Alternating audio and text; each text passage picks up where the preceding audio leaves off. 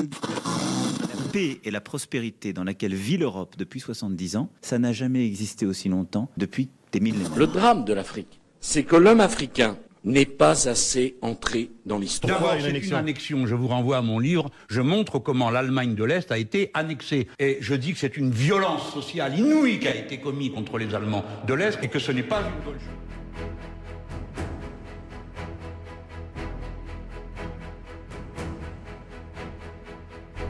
Rome, cependant, craignait que les Volsques et les Eques ne reprisent les hostilités pour ainsi dire périodiques et dont chaque année amenait régulièrement le retour. Mais plus pressant, un nouveau danger surgit tout à coup. Des exilés et des esclaves au nombre de 2500, le sabin Appius Erdonius à leur tête, s'emparent la nuit du Capitole et de la citadelle. Ils égorgent sur le champ ceux qui refusent de se joindre à eux et de prendre les armes.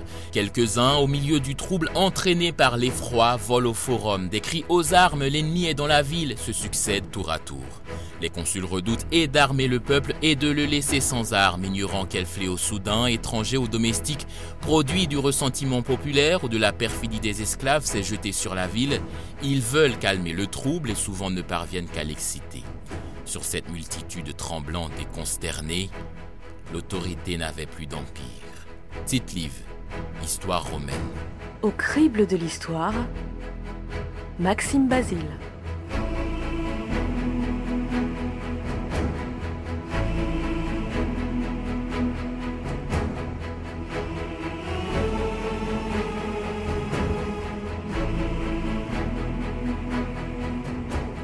133 avant Jésus-Christ. La situation sociopolitique est un peu plus tendue que d'habitude dans ce qui s'annonce déjà comme la première puissance mondiale. Je vous parle de Rome, bien sûr. La République fatiguée est aux prises avec le premier grand soulèvement d'esclaves de son histoire, des hordes d'esclaves blancs échappés de leur ghetto et conduits par Eunus. C'est la première guerre servile pour les historiens. Mais ce matin, un homme arrive au Sénat avec une réforme explosive sous sa toge. Son nom Tiberius Gracchus, il est le représentant des couches populaires, bien que ses racines plongent dans la plus vieille aristocratie romaine. C'est comme ça. Il prône une réforme agraire qui doit mettre fin à l'injustice sociale et à l'accaparement des terres publiques par les riches. Évidemment, les sénateurs rejettent, comme tout bon sénateur romain doit faire.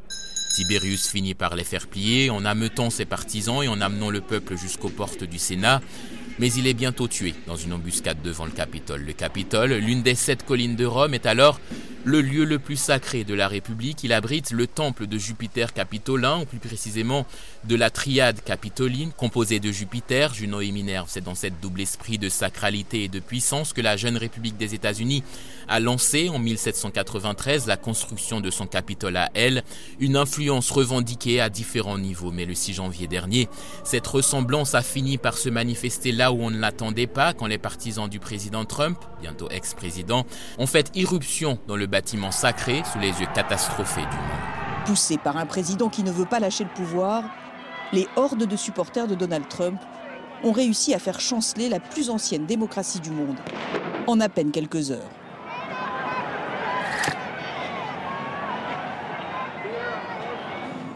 La foule se presse sur les pelouses entre le monument de Washington et la Maison Blanche. Une marée de drapeaux américains, de slogans à la gloire du président Trump alors que le Congrès doit valider aujourd'hui les résultats de l'élection présidentielle. Les symboles d'extrême droite, comme Pépé la grenouille, sont de sortie. Le grand moment est enfin arrivé. Donald Trump fait son entrée comme une rockstar devant son public de fans.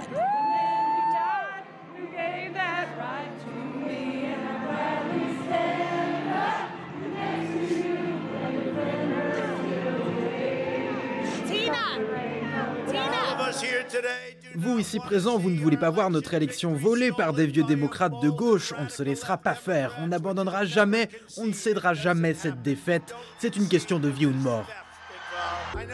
Je sais que bientôt vous marcherez tous vers le Capitole, pacifiquement, patriotiquement, faire entendre votre voix. Les habituels experts, analystes et autres spécialistes des États-Unis sont immédiatement invités à décrypter cet événement qu'ils trouvent juste inédit, on ne s'y attendait pas. Et Emmanuel Macron lui-même, en pleine nuit, la mine grave et le front solennel, s'est fendu d'une vidéo de soutien au peuple américain. Quand dans une des plus vieilles démocraties du monde, des partisans d'un président sortant remettent en cause par les armes les résultats légitimes d'une élection. C'est euh, une idée universelle, celle d'un homme, une voix, qui est battue en brèche. Et aux côtés de tous les peuples qui entendent choisir leurs dirigeants, décider de leur destin et de leur vie par ce choix libre et démocratique des élections.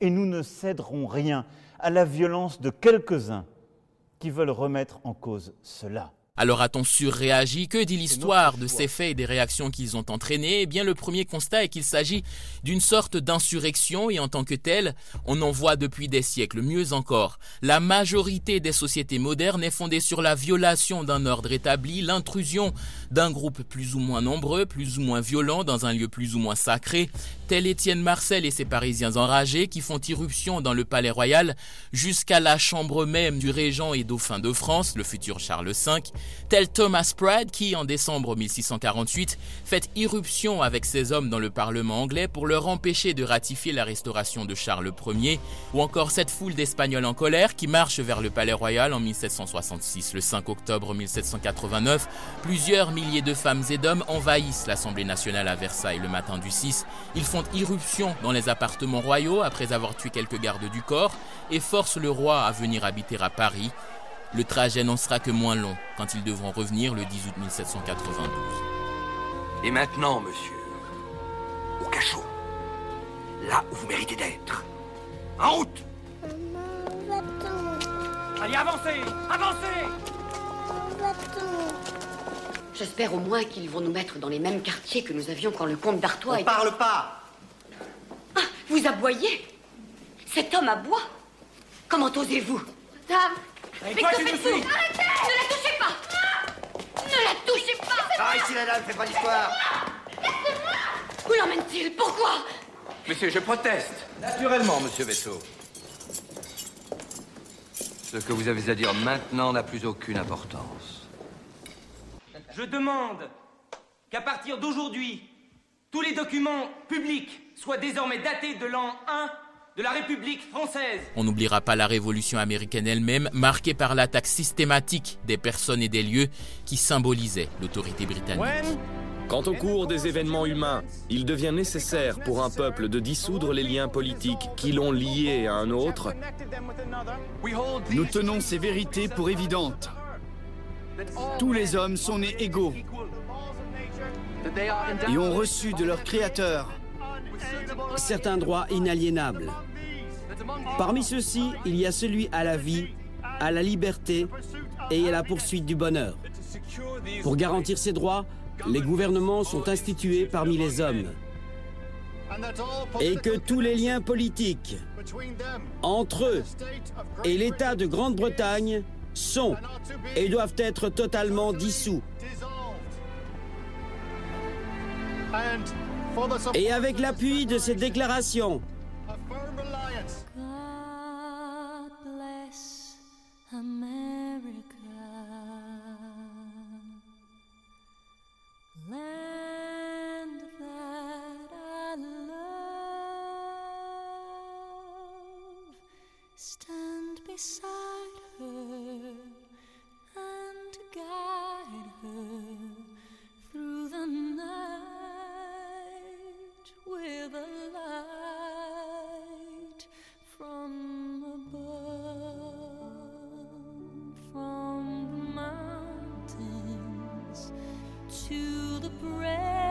Si l'intrusion des partisans de Donald Trump au Capitole a de quoi surprendre, compte tenu de la sensibilité du lieu et de la protection drastique dont il fait l'objet, elle est venue surtout rappeler que le poli des civilisations n'a pas détruit ce vieux réflexe auquel les hommes recouraient il y a déjà 2522 ans selon les historiens, lorsque le petit peuple de Rome et ses esclaves, qui se ressemblaient beaucoup, ont décidé de s'assembler pour prendre d'assaut le Capitole et essayer de se faire entendre. L'histoire le dit clairement, c'est de cette manière qu'ont été instaurées les valeurs dont nous faisons aujourd'hui l'éloge. Ces méthodes que l'occidental croyait circonscrites dans les frontières du passé ou dans celles du tiers-monde effraient aujourd'hui comme elles avaient effrayé hier et dans ce contexte, le nous ne céderons rien du président français peut se rapprocher d'une déclaration de l'empereur Léopold d'Autriche en réaction aux premières agitations de la Révolution française. Il faut extirper le mal dans la racine, dit-il, et toutes les puissances doivent s'entendre sur la nécessité de mettre un obstacle à la propagation de ce fléau.